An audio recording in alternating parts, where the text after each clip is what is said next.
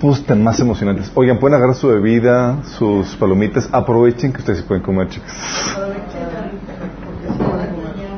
Porque yo no. O como o hablo. O maltraganto. Ok, vamos a orar. Señor, te damos gracias, Padre, por la bendita oportunidad que nos da, Señor, de exaltarte y de alabarte, Señor. Tú eres el centro de la reunión, Señor, y para por causa tuya, Señor, estamos aquí reunidos, Padre. Queremos no solamente alabarte, queremos también disponer nuestro corazón, Señor, para que tú nos hables, nos enseñes, Señor. Te rogamos, Señor, que lo hagas a través de mí, Padre, que cubras mis deficiencias, Señor, y que abras nuestros corazones para que podamos recibir lo que tú tienes preparado para el día de hoy, Señor. Bendice a los que nos están sintonizando, Señor, y a los que vienen en camino, Padre. Te lo rogamos en el nombre de Jesús, Señor. Amén. Amén. Ok, estamos por terminar, ¿eh, chicos? Sí, la promesa de campaña. Eh, Falta. Estado largo, pero es muy importante, chicos. Estamos hablando de su ministerio, de lo que deben de hacer para desatar lo, que Dios ha preparado para ustedes. Y hemos visto todo lo que tiene que, ver con la filosofía del liderazgo, como el llamado todo cristiano, inevitablemente es para el liderazgo. Así como que, oye, yo no quiero, no importa, es ir llamado, ¿sí? El costo, la visión, la encomienda, Señor, es para eso. Sorry, el llamado a ir y ser discípulos es un llamado implícito para que tú seas un líder. ¿sí? Vimos la filosofía, cómo comenzar tu propio ministerio, los elementos que requieres para comenzar un ministerio. Y esto es, gracias a Dios, no necesitas autorización de tu pastor, a menos que lo quieras hacer a nombre de la iglesia, obviamente. ¿Cómo se desarrolla el carácter del líder? Y vimos, ¿cómo se desarrolla el carácter del líder? Con las pruebas. Entonces van a venir pruebas. You bet. Van a venir, sí. Dificultades y toda la cosa. Y cuando vengan, debes alegrarte porque es la oportunidad de desarrollar el carácter de un líder, el carácter de Cristo. Así como que nos veo muy contentos. sí, en el Inter cuando se viven se sufren, pero pero se sufre con esperanza, chicos, y con alegría. De hecho, por eso Santiago, así medio, medio masoquista, decía, tengan por sumo gozo cuando estén viviendo diversas pruebas. Y el cristiano dice, amén, Dios, aleluya. vimos cómo se, principios del trabajo en equipo, y estamos viendo cómo se desarrolla el liderazgo de tu equipo, de los demás, de los miembros de tu, de tu equipo. Y eso lo vimos la vez pasada, ¿se acuerdan? Vimos cómo eh, para poder desarrollar el liderazgo de, la demás gente necesitas tú entrar en ese proceso de mejora continua, de desarrollar tú tu liderazgo, porque solamente tú vas a llegar, vas a desarrollar demás gente hasta el nivel que tú has alcanzado. Sí. Oye, voy a desarrollar líderes. ¿Y qué vas a hacer? Pues vas a, vas a hacer, te vas a multiplicar. O sea, no lo vas a llevar a donde tú no has ido y tú no le vas a enseñar lo que tú no sabes. Van a llegar hasta donde tú, hasta donde tú has llegado. Dice Jesús que bástale al discípulo ser como su maestro, hasta tu nivel va a llegar, ¿sí? Entonces, lo que vas a hacer, y lo vimos en, la sesión pasada, la eh, principios de, del desarrollo del liderazgo, es que todo se multiplica de acuerdo a, tu a su género.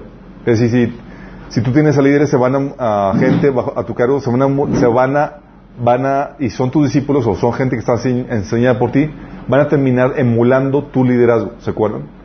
Todo se multiplica de acuerdo a tu liderazgo. Entonces no te puedes quejar, es que la gente que está, que tengo cargo realmente son muy... No, pues reflejan tu liderazgo, ¿sí? De hecho, hemos platicado que si queremos cambiar el tipo de liderazgo de desarrollar, había que cambiar qué? ¿No? ¿Cuándo qué? Cuando había que cambiar el tipo de liderazgo de desarrollar en la gente, ¿había que cambiar? Carácter. Había que cambiar el líder, chicos. ¿Se acuerdan? Había platicado. Eso era muy obvio, ¿eh? ah, Habían platicado eso, acuérdense. ¿Se acuerdan de Manasés? Habían platicado. Oye, Manasés, el rey, el rey súper terrible, gobernó más de 50 años en, en, Jerusalén y tuvo un hijo de acuerdo a su imagen, igual de malo, Amón. ¿Se acuerdan? Y yo dije, oye, necesitamos cambiar el liderazgo de la siguiente generación. ¿Qué hizo Dios? Lo dejó lo dejó dos años y dejó a su hijo huérfano de ocho años. Sí. Pero había mandado Y era necesario para que, vamos a quitarte el mal liderazgo para cambiar el liderazgo de desarrollar. Y tuvimos que Josías se convirtió en, en el rey David II, en pocas palabras, sí. Que trajo el último movimiento antes de la, de la eh, de, la deportación a Babilonia. ¿Sí? Porque es lo que Dios hace, te quita el liderazgo. Por eso habíamos platicado la vez pasada que a muchos nos quejábamos de que somos una generación no discipulada, ¿verdad? Y, cuando veamos esto dijimos que gloria a Dios, que, bueno que nadie discipuló. Porque con el liderazgo, cuando te toman para desarrollarte, te, transfieren todo lo que son con todos sus vicios y defectos. Qué heavy, ¿verdad? Por eso bien discernidos, chicos. Sí. Salud, salud, salud. Eh, entonces vimos eso y vimos obviamente que tienes que... Eh, ¿no? No, ok. Entonces vamos a entrar en materia, ok, ¿cómo necesitamos, eh, vamos a desarrollar eh, el liderazgo de más gente? Sí, ah, habíamos platicado la vez pasada que el futuro de la organización o del equipo está dentro del potencial del equipo que tienes actualmente. Ellos van a traerte las nuevas ideas, van a desarrollar el potencial del, del, equipo. Entonces hay que desarrollarlo. Pero ¿cómo se desarrolla? Vamos a ver los ingredientes el día de hoy. Ingredientes para desarrollar el liderazgo del equipo. ¿Alguien ya se lo sabe? Ok, primero, esto es básico, chicos. Vamos a tomar los modelos de Jesús. Jesús estaba, agarró a, un, eh, a sus discípulos eh, Pablo también tuvo sus discípulos y él empezó a implementar un serie de principios que, tenemos que emular para poder desarrollar el liderazgo de una más gente. ¿sí? El primer ingrediente que necesitamos para poder desarrollar el liderazgo de la gente a nuestro cargo, amor y confianza. ¿Qué me refiero con esto? Cuando me refiero a amor, me refiero a un genuino y verdadero interés en desarrollar el potencial de la gente. O sea, quiero desarrollarte, quiero beneficiarte. La mayoría de, los liderazgos están viciados y lo que quieren es estancarte. ¿Sí? Y hay gente que me decía, es que si lo desarrollas se va a ir. Y yo, pues que se vaya. ¿Sí? O sea, porque la meta no es, eh, la meta dentro de esto es desarrollar el liderazgo, pero obviamente siempre vas a correr el riesgo de que se vaya, pero si tú tienes la mente retrógrada, así, forma de pensar del mundo, vas a decir, no es que se van, entonces no, no, los, no, los, no los desarrollo. Pero si tienes la mente de Cristo, Jesús y, eh, de los personajes del Nuevo Testamento, por ejemplo, habíamos comentado que este Juan el Bautista decía que nadie puede recibir nada si no le es dado del cielo. Él estaba confiado, o sea, le está a los discípulos, X. Yo tengo lo que me ha sido concedido. ¿Sí? Y eso también te forza porque, oye, pues obviamente lo voy a desarrollar, sí, pero también vas a tener que generar un ambiente y una... Eh, vas a tener que dar o proveer lo necesario para hacer suficientemente atractivo tu proyecto o tu equipo para que no se vayan. Sí. También te pone retos a ti. Pero tienes que tener ese genuino interés. Es, ok, te voy a desarrollar. Sí va a haber un ganar, ganar, porque te voy a desarrollar por tu beneficio, pero también por el beneficio del equipo. Sí. Una persona no desarrollada va a tener, hemos platicado, trae terribles efectos dentro de una organización. Dentro de una organización, dentro de un equipo. Y es lo mejor que puede hacer invertir en la gente. Jesús decía en Juan 15, 13, no hay amor más grande que el dar la vida por los amigos. Y él estaba dando su vida por ellos. Él los agarró y su proyecto se convirtió en ellos, en desarrollarlos. Sí. Él, él sabía que tenía el potencial para, para, para, llegar a ser grandes personas y cumplir todo el propósito de Dios para sus vidas. Y tú debes de tener ese interés genuino, porque si tú no ves, tú pones, no tienes ese interés genuino, la gente se va a sentir abusada. Sí. Este me quiere utilizar, bla, bla, bla, etc. Y tú debes de tener ese genuino amor. Sí. Y ese genuino amor obviamente tiene que venir por, porque estás, estuviste en la presencia de Dios. La confianza, obviamente, también te debe creer en su potencial, porque si no crees en su potencial, ¿lo, vas a trabajar en desarrollarlo? Pues obviamente no. Tiene que venir esa confianza de que tiene el potencial y que tienes, eh, o sea, debes de creer en su, en su, en, su, en su potencial. De hecho, Jesús decía en Juan 15, 16, no me escogieron ustedes a mí, sino que yo los escogí a ustedes y los comisioné para que vayan y den fruto, un fruto que perdure. Así el Padre les dará todo lo que pidan en mi nombre. Fíjate, aquí Jesús dice, yo lo escogí para que vayan y den fruto. Está confiando en, ustedes tienen la capacidad de dar ese fruto. Sí. Habíamos comentado, pero la problemática del liderazgo, lo comentamos en la sesión pasada, es que tenemos un liderazgo con una mentalidad de esclavo que que, lo que hace es que crea gente dependiente, ¿se acuerdan que hemos platicado? Gente que no, no, no desarrolla esa confianza en uno mismo. Y, y los hace completamente dependientes, dependientes al liderazgo. Y el Señor lo que hace es que te anime, hey, puedes hacerlo. Sí, tienes, confía en nuestro potencial. ¿Y sabes quiénes son los que típicamente dudan más en el potencial de una persona? Uno mismo. Son los primeros actores, es que no sé si puedo, no puedo, sí. De hecho, Jesús creía tanto en el, en el liderazgo de, su gente que, que, les daba, que creía que se, se, podrían reponer de sus errores. Por eso Pablo, digo, eh, Jesús le decía a Pedro en Lucas 22, 32, yo he rogado en oración portísimo para que tu fe no falle, de modo que cuando te arrepientas y vuelvas a mí, fortalezcas a tus hermanos. Te me das la confianza, es como que sí vas a caerle, la vas a cajetear, pero tengo la suficiente confianza en que el poder de Dios va a ser suficientemente fuerte en ti para que te vuelvas a levantar. Este hermano cree que confía en ti, ¿no? De hecho, la verdad, no sé si les ha pasado que se cuestionan, Señor, ¿qué viste en mí? ¿Y por qué confías en mí? la verdad es que no. Y es ahí donde entiendes cuando ves cómo Dios ha confiado y te delega cosas que empieza a ser Dios, con su confianza en ti, empieza a desarrollar tu confianza en ti. Sí. Exactamente. Exactamente, el liderazgo natural. De donde ese modelo que el Señor nos enseñó, Él enseñó a la gente que podían confiar en la obra de Dios en sus vidas. Sí. Y a veces no sabemos qué somos capaces de hacer. Bueno, tú, tú como líder que vas a desarrollar, tú debes de visualizar esa capacidad y creer en esa capacidad para que la puedas desarrollar. Sí. Es tener la confianza que puedes hacerlo.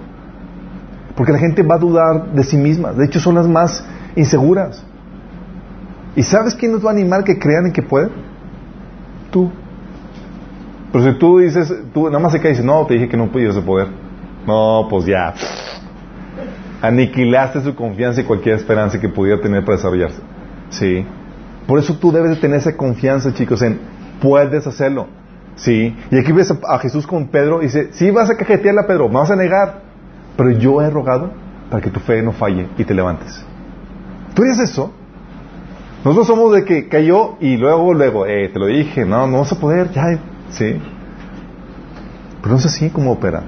Es adelante, tú puedes hacerlo, levántate, sí. Entonces necesitas amor y confianza. La otra cosa que necesitas hacer dentro de esto es vender la visión. Vende la visión. ¿A qué me fue con esto? Ok, tienes a tu equipo y quieres salir a su liderazgo. Hazles ver y hazles caer en sintonía de que estás trabajando para saber su liderazgo, chicos. Porque tú puedes estar así puliendo, pero el tipo así en Babilonia, como dicen, comiendo moco. Perdido completamente. Sí. Es, hey, estoy trabajando porque hay una visión de lo que del potencial que puede desarrollar. Sí, y tienes que venderle la visión de lo que puedes, de lo que tú has visto que puedes desarrollar en él. Oye, tú puedes alcanzar esto. Y podemos desarrollarte y podemos meter en un proceso para, para que puedas alcanzar esto. Lo que hace es que le vende la visión y Jesús es lo que hacía con sus discípulos. Jesús no, no, los invitaba a que, ah, pues, ¿qué onda chicos? ¿Qué hacen? ¿Me acompañan? Pues vamos a ver qué onda, a pasar el rol. No, les vendía la visión clara directamente. En Mateo 4, 19 dice, vengan síguenme, les dijo Jesús, y los haré pescador de hombres. O sea, no los invitó a dar el rol, chicos. Les vendió una visión clara de lo que podían alcanzar a hacer. Y es lo que tú debes hacer. Oye, ¿quieres saber a la gente qué haces? No solamente debes de tener el amor, el interés por, por esa persona y la confianza en el potencial de lo que puede llegar a ser. Tienes que ponerlo en esa sintonía. Jesús los invitó y es como que ya les vendió la idea. Ok, sigo Jesús porque me va a convertir en pescador de hombres. Esa es la encomienda. Ahorita estoy en preparación para eso. ¿Sí? De hecho, es a las personas que creían en Él, Jesús luego los, los, quería eh, eh, poner en un programa de entrenamiento. De hecho, lo que hacemos típicamente en Minas. Luego, ven, oye, discipulado, luego, luego, toda la cosa. Sí, estamos ahí. ¿Por qué? Porque queremos que seas íntegro y que seas una persona que cumpla el propósito de Dios para su vida. ¿Sí? En Juan 8:31 Jesús les dijo, fíjate lo que dice. Jesús se dirigió entonces a los judíos que, se habían creído, que habían creído en él, a los candidatos. Jesús le dijo, si se mantienen fieles a mis enseñanzas, serán realmente mis discípulos. Conocerán la verdad y la verdad los hará libre. Fíjate, lo que, fíjate la, la, la, la, consigna.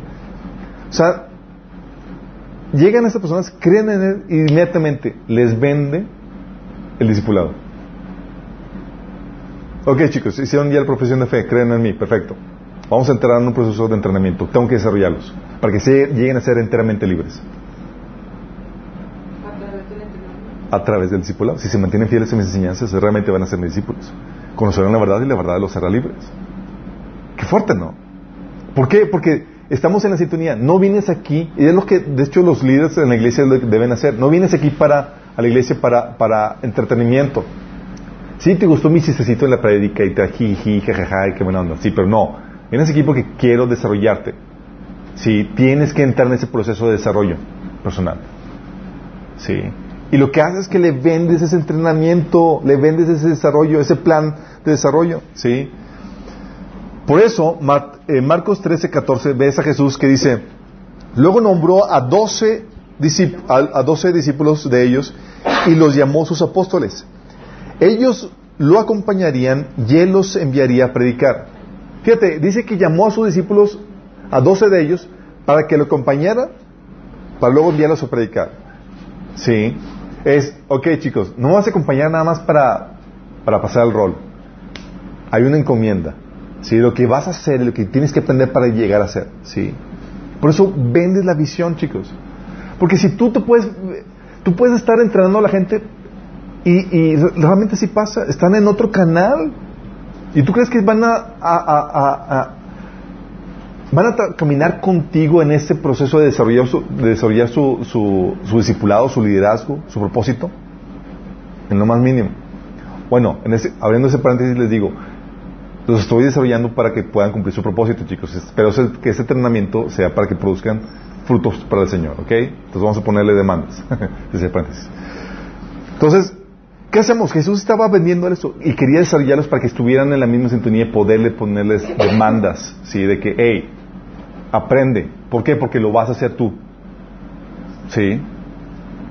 Les vendía la visión de lo que iban a hacer. Muy importante. Entonces cuando tú tienes a tu equipo y dices, oye, quiero desarrollarlos, ¿qué tienes que hacer? Véndele la visión de desarrollar su, propósito, el plan de lo que se conoce el plan de carrera. Ahorita vamos a ver qué onda con eso. Entonces tienes que vender la visión de lo que puede alcanzar a hacer y cómo tú lo vas a entrenar en ese proceso de desarrollo. Y es donde lo empiezas a complementar con el coaching. ¿Saben qué es el coaching? Coaching.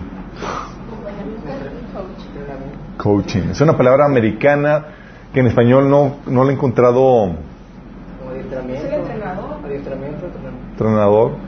Sí. Sí, sí, decía entrenador. Ya lo encontré. Ya lo encontré. ¿Qué hace el coaching? ¿Qué es lo que hace? Que te dirige a hacer algo específico, ¿no? Que te enseña. Por ejemplo, ¿qué es la diferencia entre un coaching y un consejero? El coaching está contigo. ¿Y el consejero? No, te abandona. el coaching te motiva, el consejero más para él, más para él, ¿no? O sea, el coaching está contigo, el consejero nada más que si vas a consulta te aconseja ya, ¿no? Es más cercana, ¿no? Sí, más Más cercana al consejero que el coaching. Sí. Mira, eh, hay varias cosas que, que, lo que hace el coaching es, sí, es más cercano es decir, y es más como un proceso de discipulado. Y el coaching no siempre te da las respuestas, lo que hace es que te ayuda a ti a encontrarlas. Sí, el consejero te da todo. Es como que, aquí está, haz esto. El, coaching te lleva más a que, a que te desarrolles, a que te esfuerces en encontrar las respuestas por ti mismo, en muchos sentidos. Sí, te empuja, exactamente. Sí, y una cosa que, que debe ser, que hace, se hace en el coaching es que, y ese es donde tienes que hacer ese trabajo de coaching, tienes que ayudarle a encontrar su lugar. Sí. Tú ves el potencial de la gente, lo que ella dice, ¿sabes qué? Yo te veo haciendo esto. Vamos a desarrollarte en esta, en esta área, en esta función, en este ministerio. Sí. Por eso, 1 Corintios 12, 18 dice, en realidad Dios colocó cada miembro del cuerpo como mejor le pareció. Es decir, hay un lugar ideal para ti. Y tal vez tú ni sepas qué onda con eso. ¿Sí? Bueno, el coaching te ayuda a encontrar qué lugar es el lugar correcto para ti, para que puedas encaminarte a eso. ¿Sí? De hecho, recuerdo pláticas que tenía con, mi primo que nos, juntamos una, una, temporada en la mañana y dice, ¿qué visión tienes? Sí, ok, esto, ok, ¿cómo te puedo ayudar para que puedas alcanzar eso? Sí, y empezó a poner plan de trabajo a realizar. que por cierto ya lo dejamos. pero lo que hace el coaching, sí, es, ok, estamos trabajando, estamos siendo discipulados, pero con el fin, con la meta de encajar o ocupar un lugar en el cuerpo de Cristo. ¿Cuál es? Y te ayuda a descubrir eso. Sí. Y lo mismo haces con cualquier miembro del equipo, es, ok, estamos creciendo como equipo, como organización, yo te visualizo que puedes llegar a, alcanzar esto. Vamos a trabajar contigo para desarrollarte para tal o cual función, para tal o cual lugar o posición, ¿sí? Y es ahí donde lo que hace es que se establece un plan de carrera. ¿Han escuchado esa frase, plan de carrera? Plan de vida. Plan de vida es el...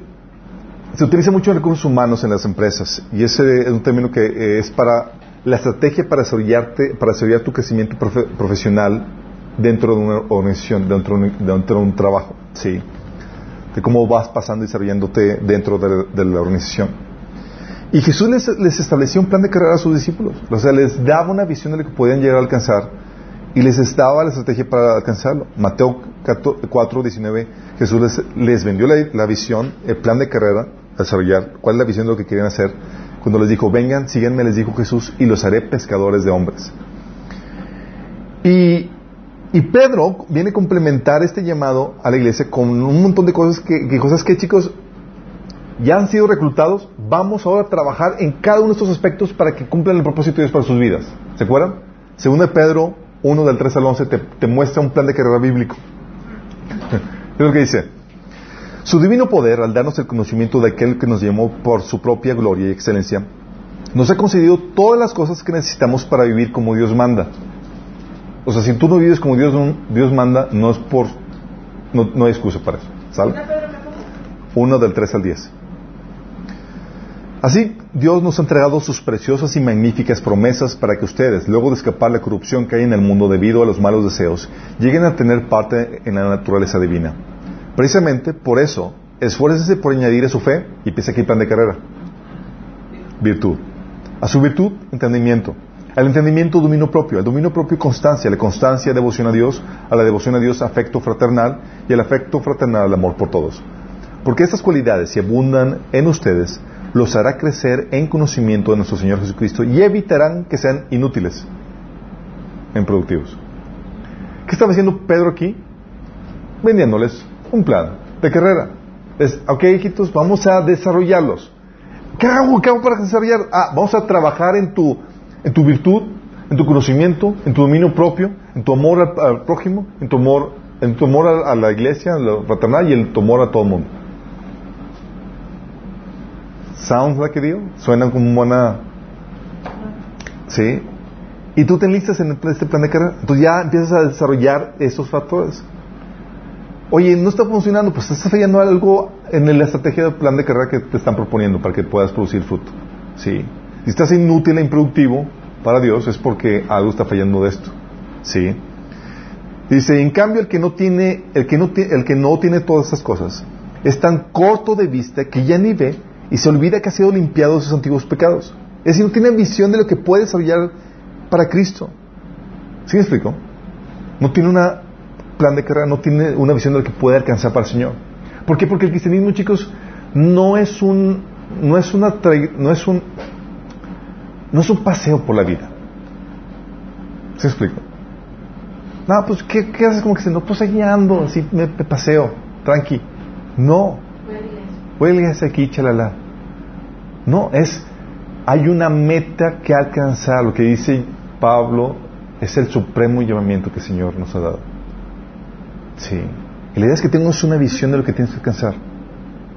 Y es ahí donde se te ayuda a que tengas esa visión y a que tengas el plan de, desarrollo personal para que puedas alcanzarlo.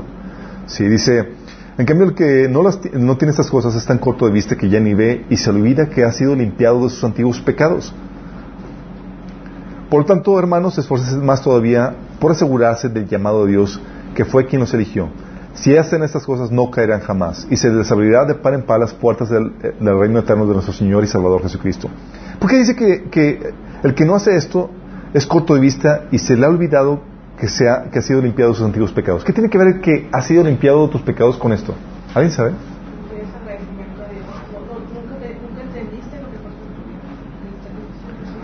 No te sientes se te olvida que eres deudor y que se, se invirtió en ti. Sí. O sea, no te salvó para que estés de monigote, en pocas palabras. Es como que, ah, chelala. Sí. No, no es para que no se te salvó para que inútil. Si te das cuenta, todas las parábolas que Jesús hablaba de, de, la salvación y que Dios les daba y depositaba, invertía en sus siervos para dame, show me. Sí.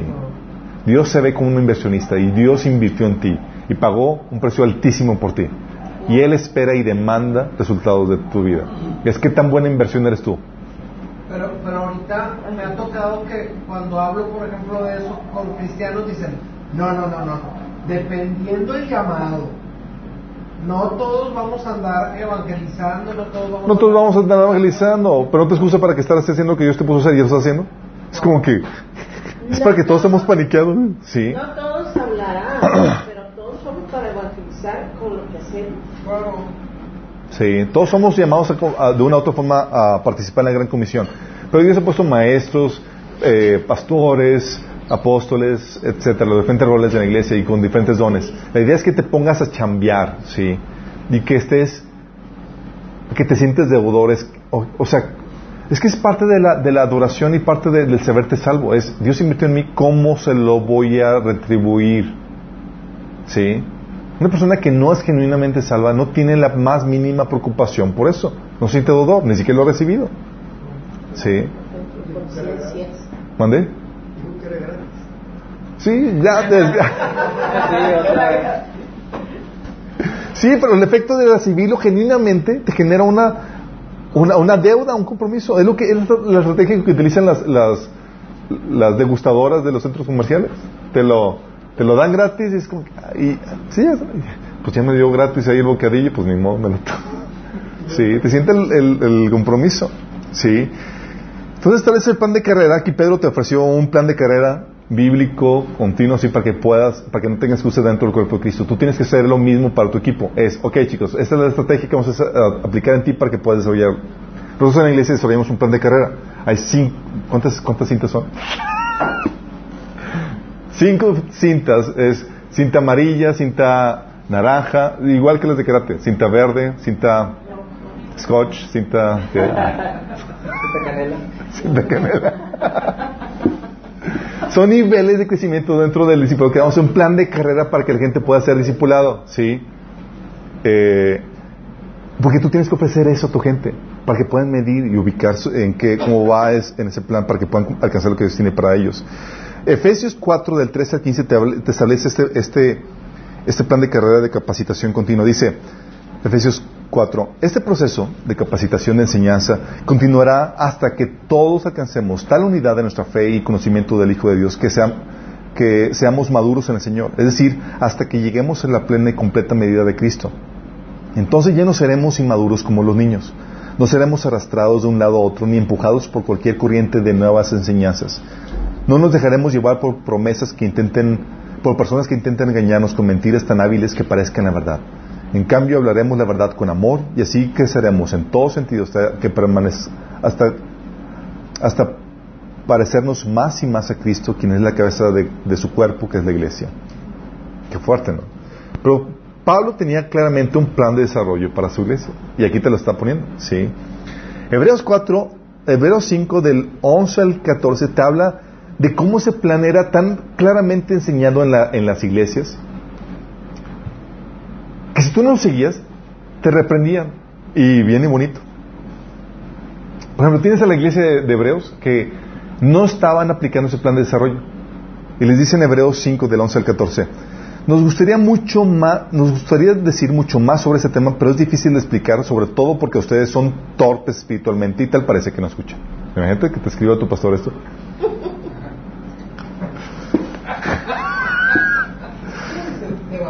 Dice, no dejas de diezmar. Ok, dice, hace tanto, luego, esa fue la preparación para que viene. Versículo 12. Hace tanto que son creyentes que ya deberían estar enseñando a otros. ¿Cuánto, cuánto le daban? ¿Cuánto tiempo le daban a esos tipos?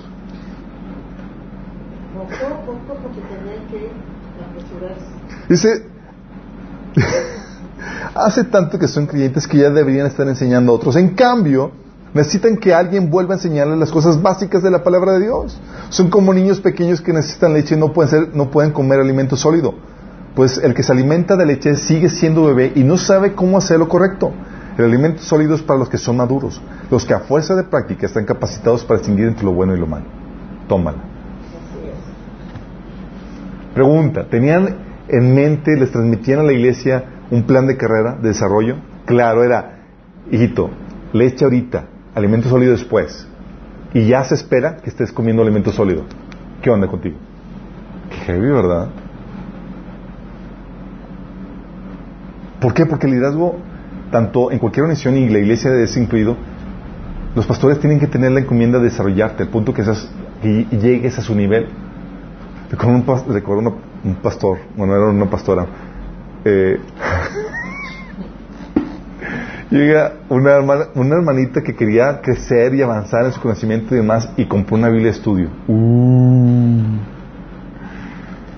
Y la hermana así como que incentivando el crecimiento en el cuerpo, dice, ¿qué haces? ¿Por qué compras una Biblia de estudio? Eso es para pastores, no es para ustedes.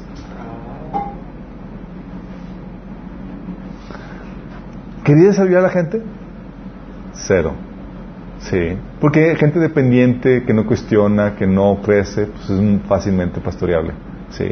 Problemáticas son la gente que cuestiona, que pregunta, que indaga, que es capaz de discernir qué, qué es lo que estás enseñando. Qué heavy, ¿verdad?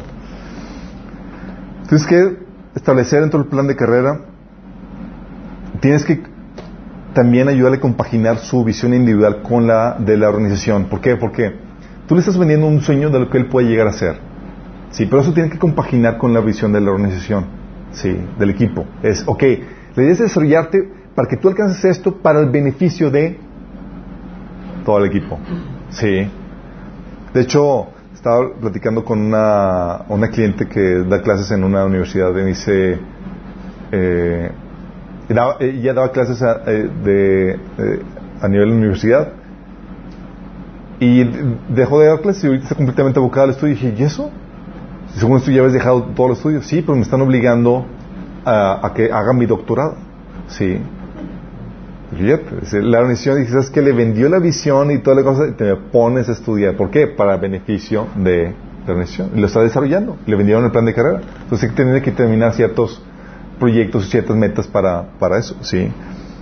Ah, y ese, ese, esa visión eh, individual, chicos, que se compagina con la, con la organizacional, tú lo puedes ver en el pasaje que leímos de, de segundo de Pedro. Pedro le dice, hey, debes desarrollar estos, estas cuestiones en tu vida, en tu fe, para que produzcas fruto, para que para el reino. Sí. Tu visión individual para que se compagine con, con, la, con la del reino. Ah, y de hecho, también en 1 Corintios 14, 26, cuando habla Pablo acerca de lo que sucede en las reuniones de iglesia, le dice Pablo, ¿qué, qué concluimos, hermanos? Que cuando se, reúnan, cada uno puede tener un himno, una enseñanza, una revelación, un mensaje en lenguas o una interpretación. Todo esto debe hacerse para la edificación de la iglesia. Fíjate cómo dice, ¿sabes qué? Puedes venir con la aportación que tú quieras, con, lo que tú quieras traer al cuerpo de Cristo. Y te pone la visión global, que sea para la edificación del cuerpo. ¿Sí? Oye, esto es para edificación, entra. ¿Sí? ¿Quieres hacer un paso para la edificación del cuerpo? Entra. ¿Sí? La visión individual para cumplir la visión global. Y eso es lo que te ayuda el coach. De hecho, aquí en, 1 Corintios capítulo 14, lo que estaba haciendo Pablo, estaba coachando a la iglesia para que sepan cómo contribuir a que, las a que la reunión de la iglesia fuera enriquecedora para todos. Dice, ¿qué tienen? Uno trae himno, otro trae palabra, otro trae salmo, etcétera. Todo sea para edificación. ¿Sí? Que todo se pueda contribuir para la edificación del cuerpo. Lo que hace también el, coach es que da retroalimentación por el desempeño. Y esto, chicos, es la parte. Es el talón de Aquiles de la mayoría de los cristianos, lamentablemente. Sí. Dar retroalimentación es. Estamos en la, eh, estamos en la generación de los ofendidos. Lamentablemente, sí. Es. Y la iglesia no es la excepción. Sí. Estamos en la iglesia milenial, exactamente. Sorry si los millennials se ofendieron. Pero se ofenden por todo, ¿sí? O sea, tú no podrías recibir una... Hoy en día, si te escribiera Pablo una carta, tú desertarías en tu fe. Es como que... Salutaciones, ahí va.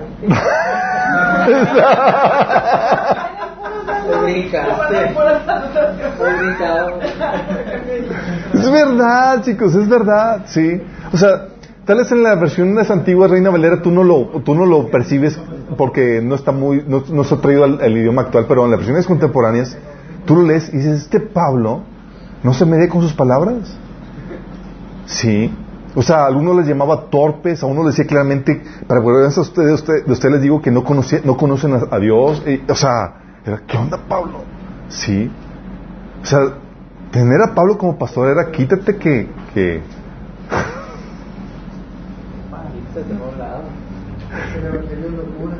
Era locura y con Pablo es pao pao, ¿sí? Fíjate. Entonces él daba retroalimentación, pero pero hay uno que, eh, hay, hay, otro personaje eh, que te pone en el, un ejemplo en el Nuevo Testamento de retroalimentación que dices, wow, increíble, genial. ¿Quién es? ¿Quién fue? Jesús. ¿En dónde? Ay, pues eh, Juan el Bautista, generación de víboras. Bueno, eso no era tal cual retroalimentación. Pero que, así que te daba retroalimentación de, de, para decirte cómo vas en tu desempeño. Jesús, en las cartas de Apocalipsis. Las siete cartas eran el reporte. A ver, iglesia. Sí. Que por ejemplo en Apocalipsis 2, del 1 al 3, que empieza con Éfeso, dice: Conozco tus obras, tu duro trabajo y tu perseverancia. Ah, vas bien. Sí. Sé que no puedes soportar a los malvados y que has puesto prueba a los que dicen ser apóstoles, pero no lo son y has descubierto que son falsos. ¡Wow! Estás escuchando y dices: ah, Bien, bien, bien. Sí. Has perseverado y sufrido por mi nombre sin desanimarte. Sí. Pero tengo tu contra y le empieza a contar. Reporte. ¡Ay, hijo de nuestro Pero Jesús no se guardaba las cosas tal como era. O sea, les daba, les daba el reporte. Si había algo bueno, se lo mencionaba. Vas bien con esto. Si había algo malo, no te lo ocultaba. Sí, pero nosotros somos bien políticamente correctos. ¿Qué tal, hermano? No, pues bien, va bien. Pero, sí, o no, como que se le digo o no le digo. No, hay que el Señor se lo diga. sí, no, y más porque hay unos en donde las retroalimentación es como si despertara Hulk. ¿Sí les ha pasado? Digo, Entonces tenés que buscar a los Avengers. Eh, pero Jesús te da, una, te da un ejemplo claro de en cuanto a esto, chicos. Sí, Él daba retroalimentación y solamente Él, ves, porque es parte del desarrollo. Oye, hay plan de carrera, hay un plan, una visión de que alcanzar, hay un plan de carrera de que, para encaminarte para alcanzar dicha visión. Parte del proceso que se espera que haya es cómo vas, cómo vamos. Que las cosas buenas que se están haciendo que se digan. Y si hay cosas malas que se corrijan. ¿Sí o no? Sí. Sí. Entonces, si alguien quiere desarrollarte y no te corrige, no está haciendo su trabajo. Mm. ¿Sí? Jesús lo hacía, Pablo era, experto en eso. De hecho, tú puedes ver que la mayoría de sus cartas, si no es que todas, eran cartas de retroalimentación. Y eran escritas por cuestiones o problemáticas para dar retroalimentación. Tienes la carta de Corintios, comienza diciendo, dice, digo esto, hermanos, empieza a dar tupiles. Se digo esto, hermanos míos, porque algunos de la familia de Chloe me han informado que hay rivalidades entre ustedes. Entonces, notó algo, algo mal y les empieza a, dar la retroalimentación de cómo deben de manejarse. Y toda la carta de Corintios es una retroalimentación en cuanto a cómo está el desempeño y la situación de la iglesia para que hagan las correcciones. Lo mismo Gálatas, ¿se acuerdan? O Gálatas insensatos. Y les empieza a dar. Sí. ¿Tú tienes a alguien que te esté dando retroalimentación?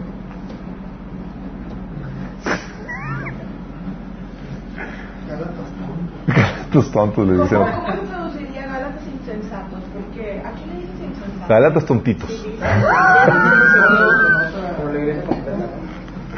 Sí, sí. Pero qué, qué, qué, o sea, qué padre no tener una, esa libertad de poder, sí, darles esa a la iglesia y, pero cuando se lo merezcan, obviamente. Pero era, era fuerte, sí. Les daba retroalimentación y más porque no es un asunto crucial de su, salvación. Pero ahorita es ser intolerante. Ahorita sería ser intolerante, está enojado, bla, bla, bla. No, ahorita yo lo que veo es que los pastores no les gusta abordar las problemáticas. Mejor se van. Miren, estamos viendo una serie de los sábados que se llama El amor. ¿Cómo se llama? Amor por la familia de Dios, exactamente. Y vimos cómo eh, el amor del mundo busca lo cómodo. Sí, y el amor que Cristo nos enseña, porque el Señor nos enseña a amar como, como Él amó, y como el amor, Él está dispuesto a incomodarse y a sufrir tu odio con tal de darte retroalimentación. Por eso Jesús decía, el mundo a usted no lo odian, pero el mundo a mí me odia porque yo testifico que sus obras son malas. Sí, y Él estaba dispuesto a soportar tu menosprecio o tu desaprobación con tal de hablarte la verdad por amor a ti. Pero obviamente, es una situación cómoda dar eso, esa retroalimentación. Y muchos pastores nos gustaría evitarnos eso. Sí. Es como que le digo o no le digo, no, mejor no, luego se enoja o después... y luego más cuando te dan una buena lana y estás defendiendo... Pero en la realidad pesa. Sí. Pesa y pesa un buen. Y nosotros todavía no. no.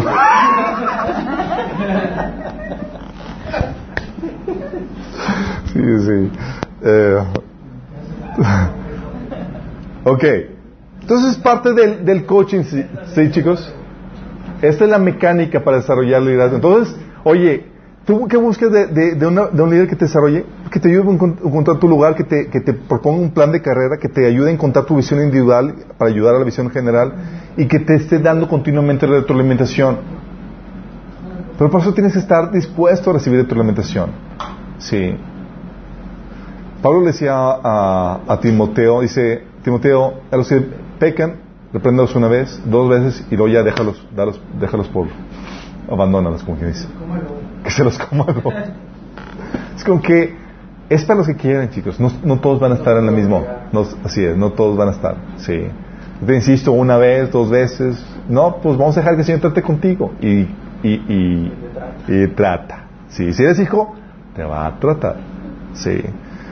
De hecho, hemos estado viviendo situaciones donde literalmente personas que, que, estábamos coachando y que estamos llevando el camino por el camino del Señor pues de repente respingaron porque no, no, no les gustó la retroalimentación. Y dijimos, ok, pues los dejamos a que el Señor trate con ellos. Y trató, sí.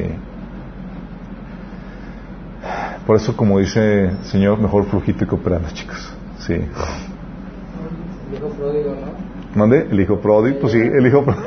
Llega todo. Flujito y cooperando. Se celebra que regrese, obviamente, pero pero causa dolor, sí, el, ver la situación. Ok, el otro ingrediente para servir el liderazgo de la gente, chicos. Tienes que tener amor, confianza por ellos, venderles una visión de lo que quieres hacer con ellos y desarrollarlos con, por medio coaching. Pero también tienes que delegarle responsabilidad. ¿Sí?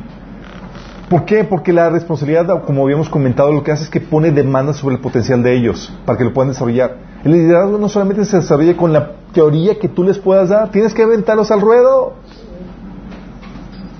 Es como que es tiempo de ponerlos en acción. De hecho, tú puedes ver a Jesús en Lucas 10, 1 como, ¿se acuerdan que habíamos leído que el Señor los había llamado para que estuvieran con Él y enviarlos a predicar? O sea, no habían pasado ni tres años. Y fíjate lo que dice. Después de, estas cosas, designó al Señor también a otros 70 a quienes envió de dos en dos delante de Él a toda ciudad y lugar donde Él había de ir. O sea, envió 70 discípulos. ¿Cuánto tiempo tomó de capacitarlo, chicos? Tres años. Ni tres años. Jesús tuvo nada más tres años de ministerio, estaba comenzando. Ponle tú que un año y medio. ¿Promedio? No, pues, eh, después de que después de que vino el, de la transfiguración. ¿De qué? No, es que cuando, el tercer cuando fue tentado por Satanás y luego, luego a los Luego, luego pasó y le habló a Pedro y... Sí, pero los jaló y los seguían al inicio y luego ya los estuvo capacitando con el hacía para luego enviarlos. Sí. Eh, pero los enviaba, dices, oye, tú y yo, o muchas iglesias, primero te, te, te mandan seminario cuatro años y te pongo a prueba, y aquí, allá, y luego después vemos y a ver si oramos y el Señor me revela que te, que te delegue alguna responsabilidad.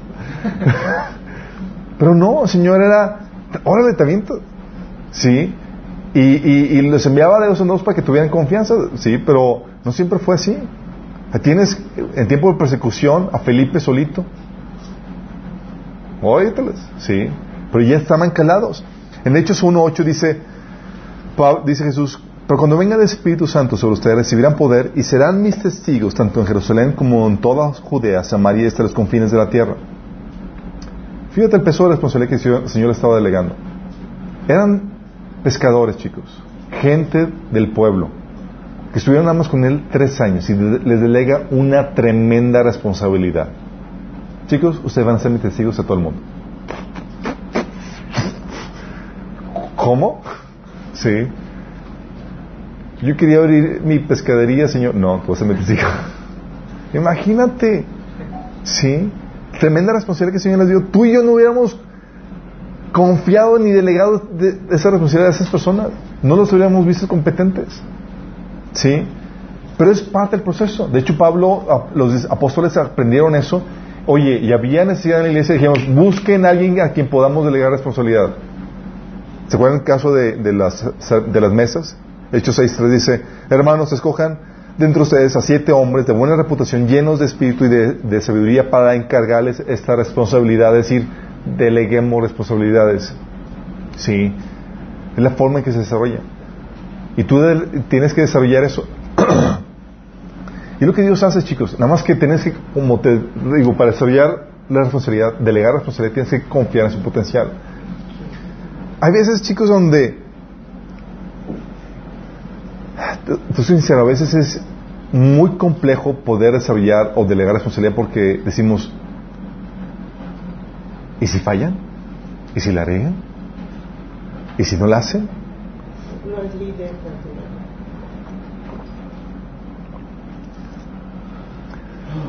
Pues si te das cuenta cómo es Dios, Dios típicamente te avienta al ruedo. ¿Te ha pasado? Dios típicamente te avienta al ruedo. Por ejemplo, a los que fueron papás. A ver, chicos. A los que son papás. A los que fueron son. Cuando sus bebés nacieron, ¿nacieron con el manual? ¿Qué tal el peso de responsabilidad? Tremendo. Sí. Y Dios lo que dice es que te aventó al ruedo. Sí, se aprovechó de tu inocencia y de tu ignorancia. No sabía lo que iba a implicar. Y ya no ay señor, ¿en qué me metí? ¿Sabía? sí, aprovechó de hormonas. Yo entiendo de lo, todo lo que has dicho, que ese, ese punto 3 que se coach y que ese que iba con, con que ese que va pegado a la que está enseñando, eso es lo que hizo Jesús con sus discípulos. No se les despegó tres años. Fue irlos orientando y sacando de ellos lo mejor por lo que le dijo Pedro. Así es, y pero también los mandó solos eh, antes de los tres años en varias ocasiones. sabía enseñar y sabía cada quien lo que tenía en potencial para Así es. Y es ahí donde tienes que, forzosamente, chicos, de, delegar la responsabilidad. En, en, en, el negocio hay una chica que comenzó con nosotros eh, en el área de cotizaciones y emisiones de, de pólizas y muy, muy, muy temerosa. ¿sí? Entonces, la encomienda era, tengo que ayudarle a desarrollar esta área. Entonces, ¿qué hacía? Le, la, la, capacitaba, le, daba la, visión de lo que quería que alcanzara, de que, oye, la idea es que tú seas experta en este y demás y le enseñé cómo conseguir la información y cómo, y cómo desarrollar el trabajo básico. Y le aventaba al red. Un cliente pedía algo y, y, atiéndalo y cotízale. Y si me equivoco, le digo, échame la culpa a mí. Y ya. O sea, le estaba dando confianza porque si no se aventaba y no adquiría responsabilidades, no crecía. Ahorita, yo soy el que le preguntó a ella cómo se hacen las cosas. No, fíjate. ¿Por qué? Porque la idea es aventarlos. ¿Sí? estando ahí con ellos o, servir como sostén. De hecho, hay una moraleja del águila, según esto, aunque no creo que, sea verdad, pero que el águila lo que hace para que sus polluelos eh, vuelen, les da una patada y los avienta del nido. ¿sí? Es una águila medio salvaje. Pero los avienta y va la águila cayendo, ¿sí? Y lo que hace es que el águila los recoge y los vuelve a, a elevar para volverlos a aventar. Nunca he visto un... Sí, estuve checando y creo que no es cierto, pero se me hace una buena historia. Pero está muy buena la moraleja porque Dios así actúa, sí. Sí, lo que hace Dios es que te avienta al ruedo. Y, y en el camino, te, en el trayecto te va capacitando. Y eso es lo que hacía Pablo. O sea, lleva, llegaba a, un lugar, predicaba unas cuantas semanas y es, hola, tú, pastor, y la iglesia y te, y, y, te delegaba la tarea. Sí, y oraba por ti y te encomendaba a la obra del Espíritu Santo y, te iba coachando, te iba capacitando en el camino. A tal punto que las iglesias se, eran todo un caos. Unos se emborrachaban a la hora de la Santa Cena, otras se, se quedaban hambrientos, otras sacaban moralidad y era y tenía que utilizar a sus discípulos para que vayan poniendo orden y era en el camino los iba capacitando. Imagínate el, salvajismo de Pablo para aventar, pero era la forma en como, eh, hay mucho que hacer y los aventaba. Sí. Pero hay polluelos de gallina. Hay polluelos de gallina. Pero fue la forma en que la iglesia eh, fue la iglesia, así es. ¿Por qué? Porque, acuérdate bien esto, la necesidad desarrolla tu potencial. Tú a responder a la, a la necesidad, tomar responsabilidad de la necesidad, te desarrolla. Oye, ya no hay nadie, no hay líder, ¿qué haces? Pues tienes que entrarle. ¿Sí? Oye, estás en la casa, ya te independizaste de tus papás, ya no está, ya hay papá, ya no hay mamá, estás solo con tu esposo y tienes un bebé, ¿qué haces? Pues tienes que entrar aquí. Y te sabes como mamá y te sabes como papá. ¿Sí? Pero ¿qué pasa si están ahí continuamente alguien siempre asistiéndote? Te hacen atenidos y frustran tu potencial. Por eso papás que que piensen que hacen una ayuda a sus hijos, a sus hijos todavía manteniéndolos en sus 30 y 40 están mal. mal. Sí. A los 18. Los 18 ya se terminan todas las responsabilidades de los padres por los hijos. Del, de los 18, acuérdense chicos, de los 18 en adelante es pura gracia. No se le pueden mandar a los papás después de los 18. Ay, que no vengo legalmente. Así es. Eso lo vimos en el taller de padres, ¿se acuerdan? No lo han tomado. Y en el taller de autoridad, así es. Eso no sucede aquí en México.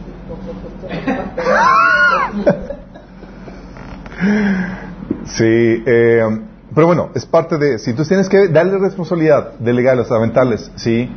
Eh, ¿Van a meter la pata? Sí, lo van a hacer seguramente, pero tú vas a estar ahí para ayudarles a, crecer y aprender. ¿Ok? Si tú no le delegas responsabilidad, solamente los tienes dándole teoría, no va a funcionar esto. Y tienes que capacitarlos. ¿sí? Y la capacitación generalmente viene juntamente con la práctica, como les he comentado. De hecho, como dice Marcos 3, 4 con Jesús, dice, estableció a doce para que estuviesen con él y envíalos a predicar. O sea, aprende y combinado con la práctica. Juan 15, 15 dice, dice Jesús, ya no los llamo siervos, porque el siervo no está al tanto de lo que hace su amo.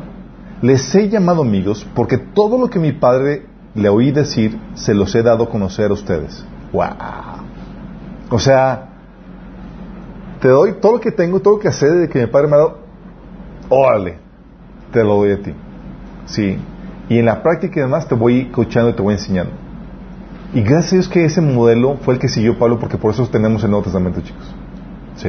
En el camino, Y tú puedes ver la, urgencia con la cual Pablo tenía que estar escribiendo sus cartas y por eso tenía que hacerlas, porque era muchas necesidades. A Tito, Tito, te envío ya para que pongas en orden a toda la iglesia.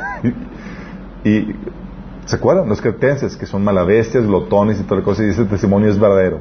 repréndelo severamente. Pues estaba... que no trabaje, que no coma. Sí, pero ¿qué haces? Es que les vas enseñando todo lo que tienes. ¿Sí?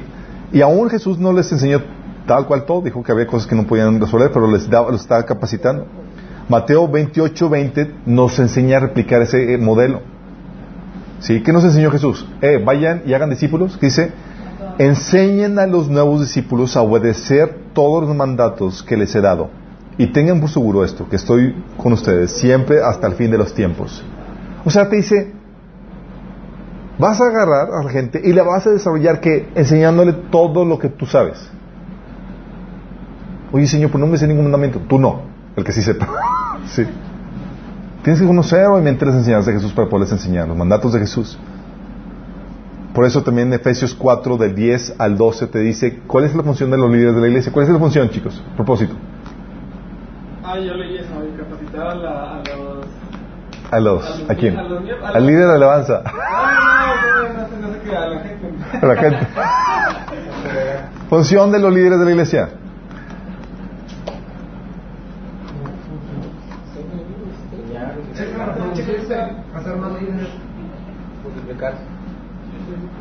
Capacitar a los miembros de la iglesia para que cumplan su ministerio. Para el crecimiento. Para el crecimiento del cuerpo. Así es. Dice Efesios 4 del 10 al 12. Él mismo constituyó a unos apóstoles, a otros profetas, a otros evangelistas y a otros pastores y maestros a fin de capacitar al pueblo de Dios para la obra de servicio. Es decir, para ponerte a chambear. ¿Para qué? Para edificar el cuerpo de Cristo.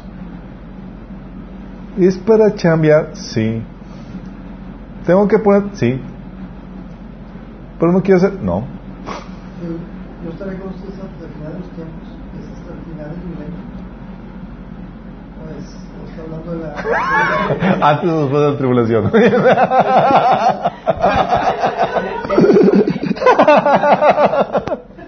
es, al final.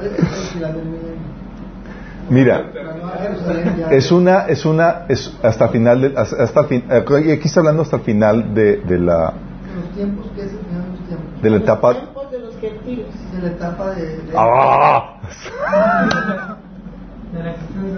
Pues está hablando es hasta el fin del mundo, sí, pero algo que el Señor enseña es, es date a ti la confianza de que el Señor va a estar siempre contigo. Romanos capítulo 8 dice que nada te va a separar de Dios. Es decir, Dios va a estar contigo siempre si estás en Cristo. Sí, pero los que estamos aquí en el mundo es hasta el fin del mundo. ¿Sale? Pero eso es... Sí, hasta el milenio. Hasta el milenio. Así como que... No, no. Termina el milenio y el Señor va a estar siempre con el Señor. No te preocupes. No, lo que pasa es que ya para el milenio ya nos toca a nosotros ser seres espirituales, a gobernando. O sea. No, ser, ser físicos con cuerpos glorificados. Bueno, Ok, entonces capac- los capacitas, ¿sale? Tienes que estar continuamente capacitando. Y, ¿qué más? Ah, tienes que ponerles, tienes que disciplin- disciplinarlos y ponerles altas demandas. Sí. Mira, si algo que tienen los líderes que van a salir es que ellos tienen la capacidad o ellos saben lo que tú eres capaz de hacer. ¿Alguien aquí ha ido, ha entrenado en algún lugar eh, atletismo, eh, pruebas o en gimnasio? ¿Alguien de aquí? ¿Que- ¿Les han puesto rutinas? Sí, y te ponen así la rutina y dices, wow, esto. Y él sabe que sí puede hacerlo porque ya conoce cómo funciona tu, tu condición y toda la cosa, y andas ahí pariendo chetos y dices, ya no puedo, pero te... Estás haciendo eso. Yo recuerdo, y te va, pero sabe él cuánto puedes cargar, ¿no? Yo recuerdo la primera vez que en la secundaria me inscribí, un- a- nos invitaron a formar parte del, del equipo de atletismo. Y pues yo no sabía, a qué- dije, pues me gusta correr, soy rápido, pues déjame, levanto la mano. Y levanté la mano y dijeron, los entrenamientos son en el río Santa Catarina. Y a tal hora llego y pues dije, pues es hacer pruebas de velocidad y listo, ¿no? Total, llega y el entrenador dice, ok, van a correr 20 minutos. Yo, 20 minutos. Nunca en mi vida había corrido tanto tiempo. Yo no sabía que se podía correr tanto. El, perro se cansaba. Estaba, y era así como que. Y, y luego puso una chica que nos guiara en la, cor- en la corrida. Y más o menos de mi edad. Y era por puro orgullo. Estaba ahí aguantando la corrida. Y estaba así como que tú sí puedes, tú sí puedes. Ya que terminó los murosos 20 minutos, llega el entrenador y dice, ok, ya calentaron, ahora sí vamos, vamos a, entrenar. Eran dos horas de entrenamiento, nadie me había dicho que me entrenaba, sí. Y yo no sabía que era capaz de hacer todo eso. No, se me hace que el entrenador no sabía Sí. ¿Y continuaste? Sí, sí continuó. Sí, hasta fuimos a competir, pero era, era calentar así por lo menos 20, media hora para luego ya practicar los saltos y, y todas las técnicas de, pero ya habiendo calentado. pero eran dos horas de, de, de, entrenamiento y yo no sabía que era tan intenso. Sí. Pues sí.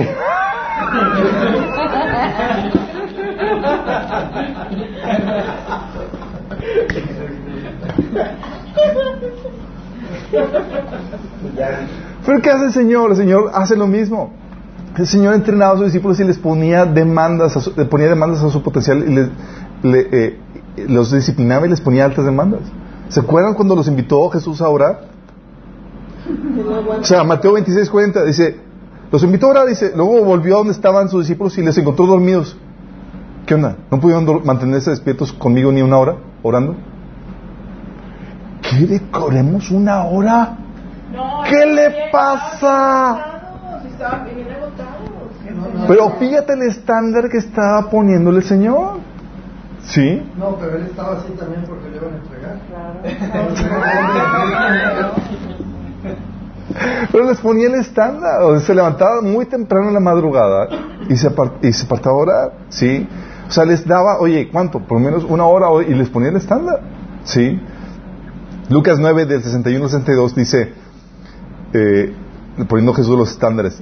Entonces también dijo otro discípulo, te seguiré, Señor, pero déjame que me despida primero de, mi, de los que están en mi casa. Jesús le dijo, ninguno que poniendo su mano en el arado mira hacia atrás es apto para el reino de Dios. Tómala. Sí. Pero, yo lo entiendo de que sí es bueno despedirte de tu gente o ser formal o lo que sea. Yo lo que entiendo es que en ese caso a él estorbaba esa relación. Lo que el Señor está dándole aquí es que no se valen titubeos. Es decir, te metes con él y vas en serio sin, a ver, eh, me voy o no volteo. Sí, es, es con mente decidida, sin, sin, sin volver atrás. De hecho, eh, ¿se acuerdan con este, el llamado de este Pablo? O sea, el Señor tenía estándares muy altos para él. Tal así que en su llamado, cuando estaba discutiendo con Esteban, ¿se acuerdan que Esteban dice, Señor, es que este nos persigue, ¿cómo que voy a ir a predicarle? El Señor dice, anda, que este es un obrero para, para predicar mi palabra. Dice, yo le mostraré cuánto le es necesario padecer por mi nombre.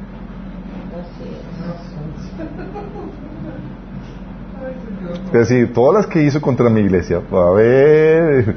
No, pero el Señor está. Sí, pero a lo que voy a decir, el Señor le puso estándares y, y, es, estándares muy altos. O sea, tú ves la historia de Pablo y dices, ¿qué friega? Sí. Y aún así dice Pablo que se dominaba a sí mismo y toda la cosa para poder alcanzar la meta de su propio llamamiento que el Señor le había puesto. Por eso no se casó. Dice, Segunda Tesalonicenses 3 del 7 al, 10. O sea, no había mujer que le aguantaba el paso si sus discípulos, si sus colegas lo abandonaban, imagínate. Sí.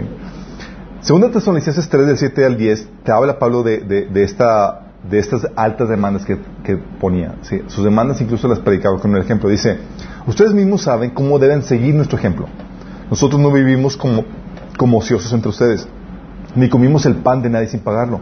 Al contrario, día y noche trabajamos arduamente y sin descanso para no ser una carga a ninguno de ustedes. Y lo hicimos así, no porque no tuviéramos derecho a tal ayuda, sino para darles un buen ejemplo, porque incluso cuando estábamos con ustedes les ordenamos, el que no quiera trabajar, que tampoco coma. ¿Ponía estándares? ¿Ponía demandas?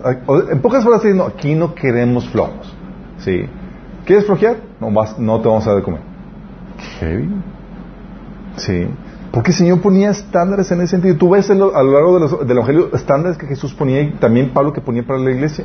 Y tú debes de poner ciertos estándares o medidas y poner demandas de, de, lo que debes esperar para ellos para que puedan desarrollar su, su, potencial. ¿sí? Al igual que un entrenador.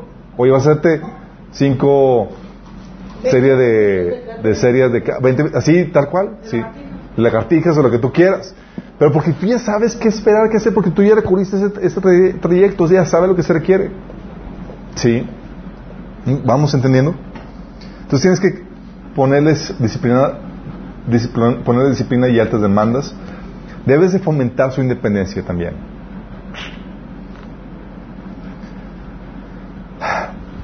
Porque la idea, chicos, es... La idea es que no... Que no necesiten madrino, padrino, madrino. Madrina, ándale. Que no necesiten madrino o padrino para cualquier cosa. Hay gente que para todo necesita nana, para todo necesitan a alguien en compañía. Sí. Madrino y padrino.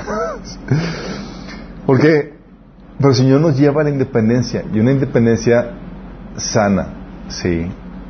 No una autosuficiencia donde yo puedo solo con todo, no, es donde ya puedes pararte por ti mismo y con una confianza en ti, sí.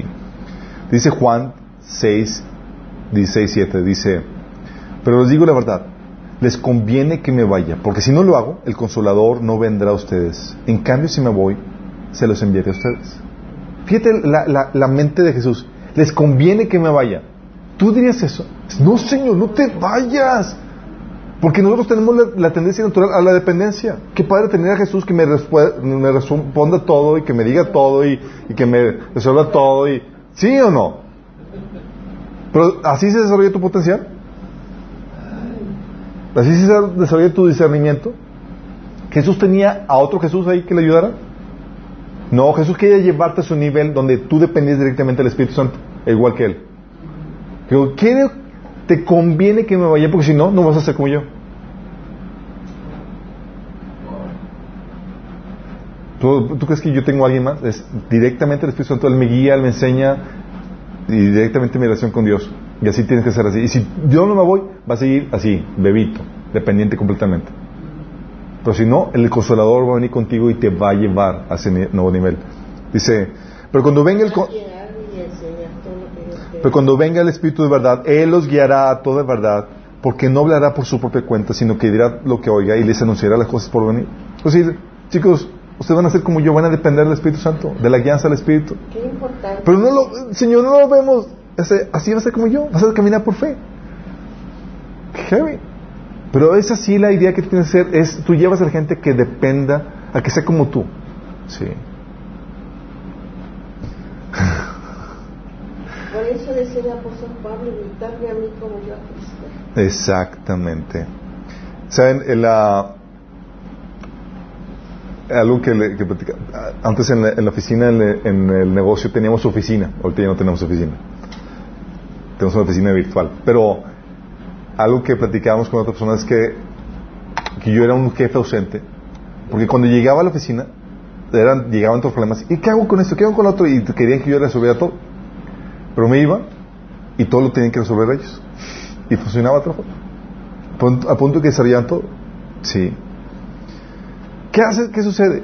O sea, desarrolles la capacidad, el potencial de la gente. Recuerdo la gente me decía, es que, es que ¿cómo lo hacemos con esto? Yo les enseñaba cómo yo haría las cosas. Llegan conmigo y me decían, oye, es que ¿cómo, hacemos esto? Y yo, no sé. Y se quedaban con cara de, ¿what? Pero sí sé cómo indagarlo. Sí. Y les enseñaba cómo indagar las, las cosas. Sí. Y eso espero de ti que tú indagues. De hecho, recuerdo en cosas le decía, capacitando a un chavo. Lo está capacitando por cosas que yo no sabía, imagínate. Entonces era, estaba, ausente de la oficina y decía, necesito que me investigues cómo se hace esto. Tienes dos días para hacerlo. Investigó, ah, ya sé cómo, ok, eso es lo que va a estar haciendo. Ahora investigame de otro. Y él se ponía a investigar. Sí. Pero cada vez que lo llevas a la, a la autoindependencia, muchas veces nos cierra el mundo en cuanto a cómo hacer esto o aquello. Y lo que el Señor nos enseña es, hey, tú puedes hacerlo, tú puedes investigarlo. Sí. Entonces tienes que desarrollar su independencia de ti. Y tienes que enseñarlos a desarrollar e innovar. Esto es bien complejo, chicos, porque cuando llevas a una persona a desarrollar, a innovar, tienes que, llegas a un punto donde ya tienes ciertos fundamentos establecidos. ¿sí? Porque no innovas y no desarrollas fuera de un fundamento establecido. Sí. Hay gente que dice, no, es que la iglesia debe innovar y toda cosa, y lo que quieren hacer es quitar fundamentos establecidos para agarrar monte. Sí, es verdad.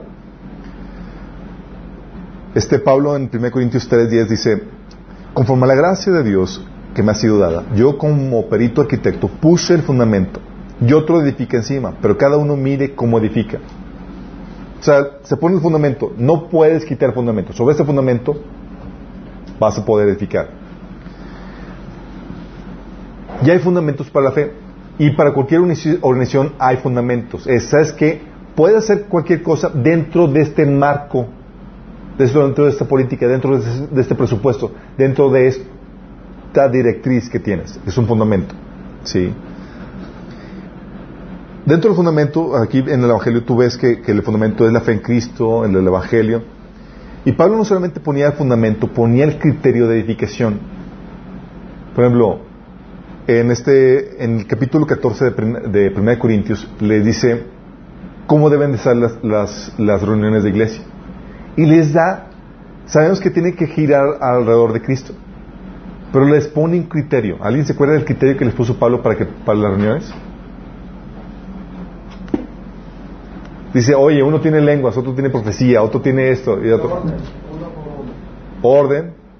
Pues es un, eso es un criterio que el Señor le puso.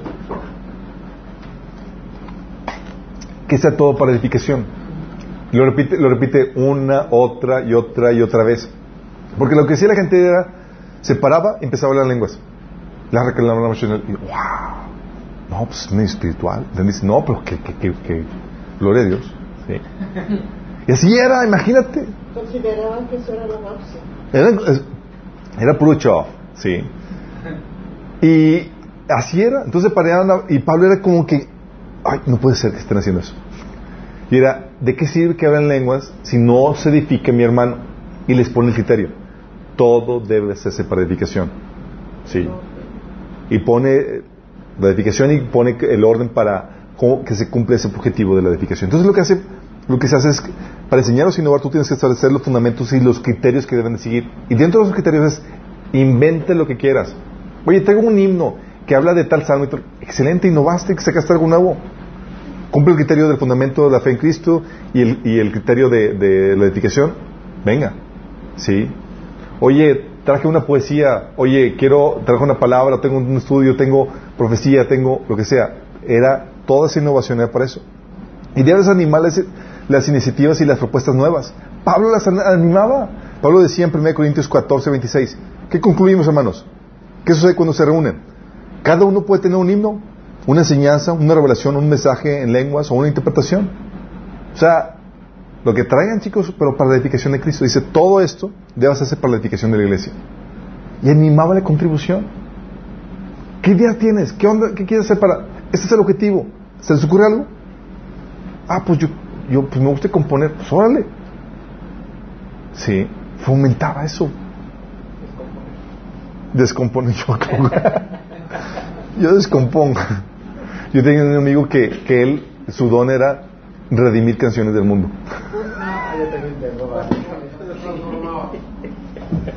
Se cada canción del mundo y les cambiaba la letra para que dijeran cosas de Cristo.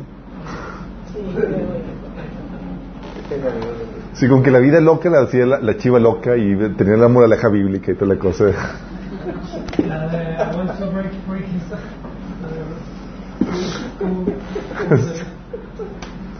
Sí.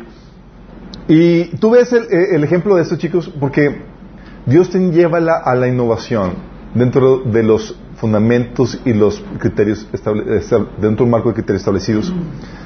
¿Qué ejemplo de, de, rompimiento paradigma tú ves en, en la Biblia en el Nuevo Testamento, por ejemplo? Uno muy claro. Paradigma, los que están innovando. Ah, este, cuando, cuando se evangelizan los gentiles. Bingo, ¿se acuerdan? Ellos tienen el paradigma de el evangelio es solo para los judíos.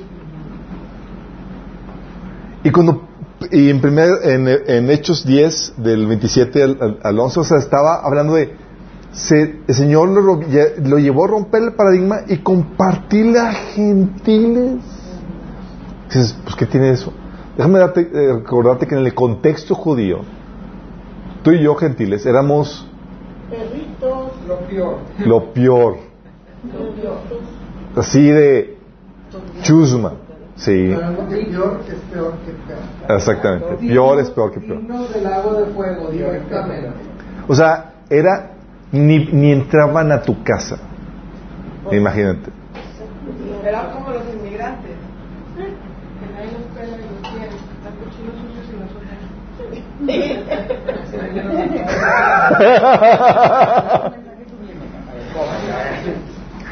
No, es- es- esos son medio comodinos. No, ah, eh, Pero algunos traen bastante billetes y se hospedan en hoteles. ok, pero, pero ¿qué, qué hizo el Señor? Le llevó a romper el paradigma al punto de que por la guianza del Espíritu Santo fue y compartir y se acuerdan, se presenta con Cornelio y le dice, aquí estoy, ¿para qué me mandas a llamar? O como ni él sabía qué onda. ¿Se acuerdan? Que dice, pero Pedro entrando en la casa conversando con él y entró, ent- encontró a muchos reunidos. Entonces les habló así. Ustedes saben muy bien que es contra, la- contra nuestra ley prohíbe que un judío se junte con un, un extranjero o lo visite. Pero Dios me ha hecho ver que a nadie debo llamar impuro o inmundo. Por eso cuando me mandaron aquí vine sin, sin poner ninguna objeción. Ahora permíteme preguntarles, ¿para qué me hicieron venir?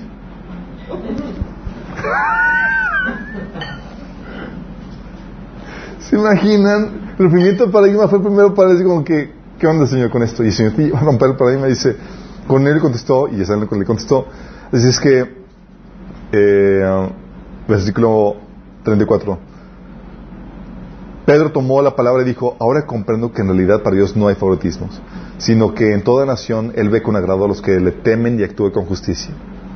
Entonces se le vinieron todos los judíos en contra por el rompimiento del paradigma, por innovar. Oye, una nueva revelación, un nuevo entendimiento. Es que el Evangelio es para gentiles.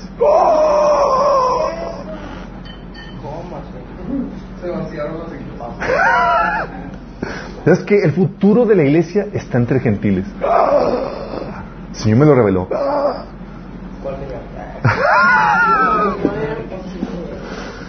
Entonces tuvo que Pedro darle cuenta y dice, les explicó lo que el Señor hizo y al oír los judíos, estos se apaciguaron y alabaron a Dios diciendo, así es que también a los gentiles les ha concedido Dios el arrepentimiento para la vida. ¡Wow! ¿Sí? Qué grueso, ¿verdad? Pero ¿qué hace el Señor? Te lleva a innovar sin eh, quitar los fundamentos y bajo una serie de principios. Entonces, tiene, hay un montón de cosas que hacer para el Señor, chicos. Un montón de cosas que hacer para el Señor. Y es lo que tú debes incentivar en tu organización. Oigan, hay mucho que hacer. Hay, o sea, ya sabemos la visión, ya sabemos la meta, ya tenemos el fundamento. ¿Qué se te ocurre? ¿Qué vas a innovar? ¿Sí? Y terminamos con, tienes que corregirlos y animarlos.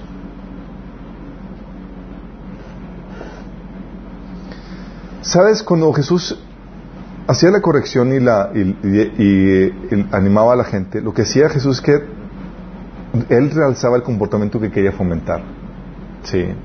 Y por eso lavaba a la gente. Ah, miren aquí un, por ejemplo, como cuando vino este Natanael, ¿se acuerdan Juan capítulo 1, versículo 47?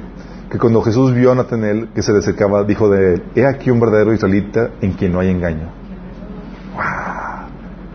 ¿Sí? ¿Qué hace? ¿Qué es lo que sucede? Es que cuando ves un comportamiento que quieres incentivar, ¿qué haces?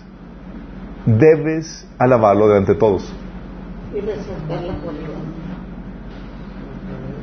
Ah, ¿verdad? Lo reafirma, es como que, ¿por qué? Porque los demás, ah, esto sí. Sí. Sí, es lo que decía Jesús. Y cuando corrijas, protege la dignidad de la persona.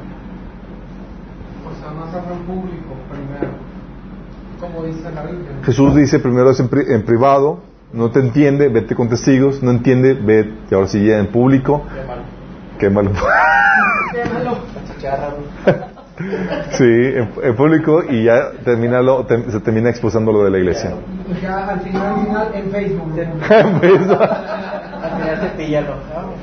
Al final. Sí. Pero ¿qué decía, qué decía Pablo? Pablo, las correcciones que tenía Pablo, por ejemplo, la iglesia de Corintios, ¿se acuerdan que era una iglesia con muchos problemas? ¿Qué, qué problemas se acuerdan de la iglesia de Corintios? No, pues mucha. Tremendo. Otro. O sea, nuestras iglesias son, son santas inmaculadas con compasión con la de Corintios, chicos. Pleitos, divisiones, inmoralidad sexual, con un, un miembro teniendo relaciones con su madrastra, eh, este, se, se, emborrachaban en la Santa Cena, se atrabancaban y dejaban así comer a la gente, eh, eh, había estafas en la iglesia, o sea... El mundo, el mundo. Tú eras así como que te decían, ah, yo voy a irse de Corintios. Ay, de Corintios, sí. Oye, pero llena de dones. ¿Qué, qué, qué, buenas profecías te daban. Sí, era lo normal, es como ahorita, es lo normal. Y la gente, si le dices, si tú le dices a la gente algo, te ven mal. Oye, eres extremista, oye, eres intolerante, y eres, porque es lo normal. Y los padres pues, no dicen nada porque Sí, pero, o sea, la, pero la ventaja, lo que tenía, aunque tenía tanto pecado la iglesia de Corintios, chicos, lo que tenían era un corazón dócil para recibir la disciplina. Porque hay iglesias que tienen, están así igual, pero no hay nadie que las corrija, y si las corriges... ¿Sí eran dóciles? O, o sea, que a lo mejor hacían todo eso por ignorancia. No. Era, era parte de, era falta de instrucción, obviamente, y Dios estaba enseñando, le estaba disciplinando. Sí. Tú lees 2 Corintios y dices, wow, o sea, aprendieron de la corrección y enmendaron errores y, aprendieron un montón de cosas, pero, pero eran, eh, eran, eran, eh, pero la forma en que Pablo corregía, chicos, era proteger la dignidad de la persona. Es decir, no dejaba que las acciones pecaminosas los definieran a ellos. ¿Sí?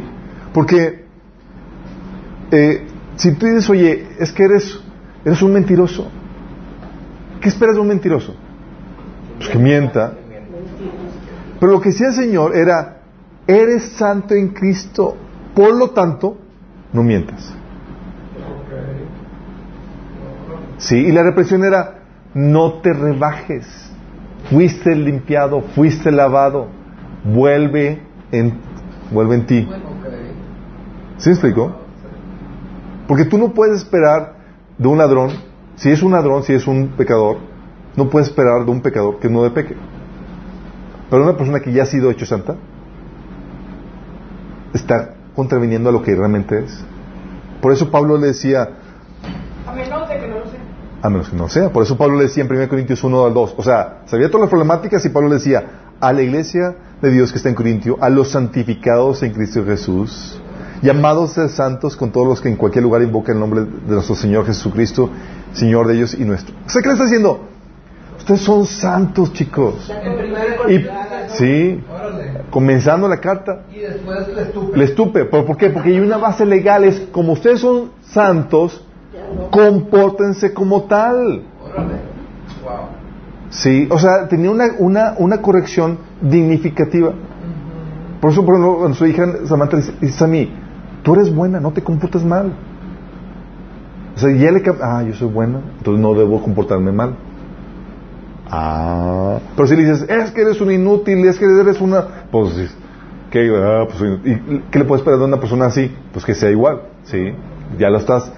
De la definición, lo estás etiquetando, lo estás definiendo y de esa definición se espera que se siga comportando así. ¿Sí? De hecho, Pablo decía en 1 Corintios 6, del, del 10 al, al, al 11, dice: ¿Se acuerdan cuando dice, ni los ladrones, ni los ávaros, ni los borrachos, ni los calumniadores, ni los estafadores heredarán el reino de Dios? Y dice, y eso eran algunos de ustedes, pero ya han sido lavados, ya han sido santificados, ya han sido justificados en el nombre del Señor Jesucristo y por el poder del Espíritu de Dios. ¿Qué le está diciendo? Le está cambiando su identidad para poderles demandar un cambio de acción. ¿Cuál es? No, estaba reforzando su identidad. Exactamente. No les estaba cambiando la identidad porque ya está. estaba reforzando, exactamente, bien, estaba reforzando. ¿Por qué? Porque la conducta parte de quién eres. Sí. Y es una corrección dignificativa porque es, hey, no te comportes así, tú no eres así, tú eres santo. ¿Sí? Dice, ¿acaso no saben que su cuerpo es el templo del Espíritu Santo que está en ustedes y que él y al que han recibido de parte de Dios? Ustedes no son sus propios dueños, fueron comprados por un precio. Por lo tanto, honren en su cuerpo a Dios. Fíjate cómo parte es de lo que eres, ha sido comprado, ahora estoy templo, entonces viene la acción. Debo honrar a Dios en el templo. Es una corrección dignificativa. No lo insulto, no dice, ustedes son unos buenos para nada, no como típicamente corregimos los mexicanos o la gente, ¿no? ¿Qué haces, vas a corregir? Vas a insultarlo, vas a decirle, eres un tonto, bla, bla, bla, porque hiciste esto, corre, ¿sí? Y por lo no es, hey, recuerda, tú eres más que eso. O sea, no te comportas así. Dios te santificó. ¿Sí vamos entendiendo? Por eso la corrección debe ser así, de esta forma dignificativa. Dignificativa, si existe eso. Pero sí, bueno, con los corintios, si les primero le ratificó su condición, o sea, ustedes son esto, por lo tanto, compórtense como ustedes son. Pero los galatas cuando les dijo, me la Porque ellos se volvieron mentirosos y cosas. Primero recibieron el Espíritu Santo y se comportaban bien. Dice, ¿quién les engañó? Sí. volvieron atrás ellos. Están volviendo atrás. Pero el Señor, sí, no, pero, pero no, pero el Señor, o sea, lo, pero ahí en Gratas los vuelve a, a, en sí, sí, a, veces la, las palabras fuertes son para, sí, sí, pero no los dejan en, el modo de insensato, los llama a que vuelvan a sus sentidos. De hecho, él les dice, vuelvan en sí, sí. Eh, y también lo repite Pablo siempre en sus cartas. En Efesios 1.1 dice, Pablo, apóstol de Jesucristo, por la voluntad de Dios, a los santos y fieles en Cristo Jesús que están en Efesios. Y aún a los de Galata les llama así. Dice, ¿qué onda? ¿Por qué? Porque de quién eres. Parte de tu conducta. Y, la, corrección que tenía Pablo era una corrección que te dignificaba. Sí. Lo que te hacía ver era que tu comportamiento no era, no era quien Dios te había hecho ser. Sí. Y el, el castigo viene por como un restaurador de esa dignidad. ¿Sí? 1 Corintios 15, 34 dice, vuelvan a su santo juicio como conviene y dejen de pecar. En efecto, hay algunos de ustedes que no tienen conocimiento de Dios para vergüenza de ustedes, lo digo. ¿Sí? O sea, la corrección que Pablo estaba aplicando, porque de mencionaba, le estaba amenazando con corrección y demás, era para que para restaurarlos a la dignidad, a la posición que son en Cristo. Sí. Y la corrección, chicos, cuando corriges y animas a la gente, tiene que ser siempre con el ejemplo.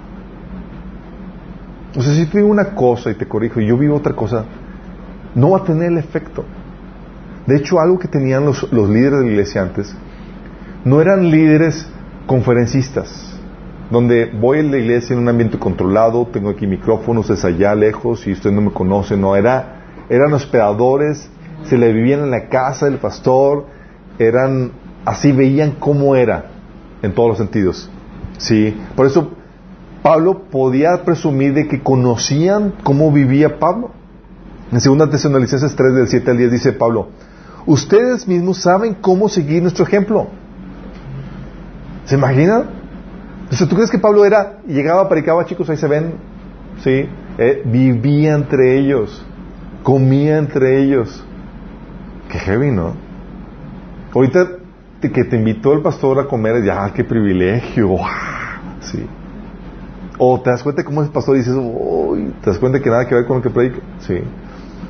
Si ustedes mismos saben cómo deben seguir nuestro ejemplo, nosotros no vivimos como ociosos entre ustedes, ni comimos el pan de, nadie sin pagarlo. Al contrario, de día y noche trabajamos arduamente y sin descanso para no ser una carga a ninguno de ustedes. Y lo hicimos sí, no porque tuviéramos derecho a tal ayuda, sino para darles un buen ejemplo. ¿Por qué, chicos? Porque la, la predicación con el ejemplo son fulminantes. Sí. De hecho, lo que vamos a, hablar de detalle en la siguiente sesión. Dice, porque incluso cuando estamos con ustedes les ordenamos, al que no quiera trabajar, que tampoco coma. Y en 1 Corintios 11.1 dice Pablo, imítenme a mí como yo imito a Cristo. ¿Tú puedes decir esto? ¿Y sabes que somos llamados a eso? O sea, el llamado de ir a ser discípulos es no solamente la enseñanza, es con tu ejemplo. Eh, no es cierto. No, sí es cierto. Pero es un peso de responsabilidad que me gustaría quitarte. No, poco no. Así como que, ay, no, Señor. No pongas la vista en mí. y Pablo es, veme a mí. Porque si algo falta en este tiempo, en este mundo, son modelos a seguir. Dios te vive, no. No, es realmente modelos a seguir. No se esperan modelos eh, perfectos, que no pequen, es modelos falibles pero que se levantan. Y por un ejemplo de la persistencia, de levantarse, de enmendar, de corregir. Sí. eso es lo que hace el mal, ponernos modelos equivocados. Y la gente lo sigue. Sí, el, el mal pone modelos equivocados. Pero sabemos, se sabe que los modelos son inevitables. Y el hecho de que tú digas, no, pon la, pon la, mirada en Cristo en mí, no te va a quitar de las cosas. Señor espera que tú pongas, así no te exime de responsabilidad. Señor espera que tú seas un modelo a seguir. Y eso vamos a hablar de detalle en la próxima sesión. Por lo pronto, ven los ingredientes que se requieren. ¿sí? Tú ya sabes, quieres que te salga bien tu liderazgo, tienes que buscar a alguien que te, que te ame, que confíe en ti, que te ayude a encontrar una visión de desarrollo personal, que te dé el coaching que necesitas, la retroalimentación que te diga, el jalón de orejas, que te dé responsabilidades, que te capacite, que, te ayude a poner disciplina y altas demandas en tu vida, que te ayude a fomentar la independencia, que te incentive a desarrollar, a innovar y que te corrija y te anime. Ahora entienden por qué nos comportamos, mi esposo y yo, como, como nos comportamos con algunos de ustedes. Es que son bien corrosos. Bueno, ya sabes. Es que no me dejan en paz. Esperan que ore una hora. Pues ya sabes. Oramos. Amado. Una hora. Sí. Amado Padre Celestial, te amo, gracias, Señor, por, por tu enseñanza, Padre, por llevarnos, Señor, de gloria en gloria, Padre. Padre, queremos pedirte, Señor, que tú hagas de nosotros estos líderes, Señor, que se vean todo su potencial, Padre, que se desarrollen a sí mismos para servir a más gente, Señor. Padre, tal vez nos hemos puesto estándares muy bajos, Señor, por debajo de nuestro potencial y lo que esperas para nosotros, Señor. Ayúdanos, Señor. Pon gente en nuestra vida que nos inspire, que nos ayude a alcanzar todo el potencial que tú has establecido para nuestras vidas. Que nos ayude a establecer un plan de carrera, Señor, y esa visión del propósito para nuestras vidas. Te lo pedimos, Señor, en Jesús. Amén.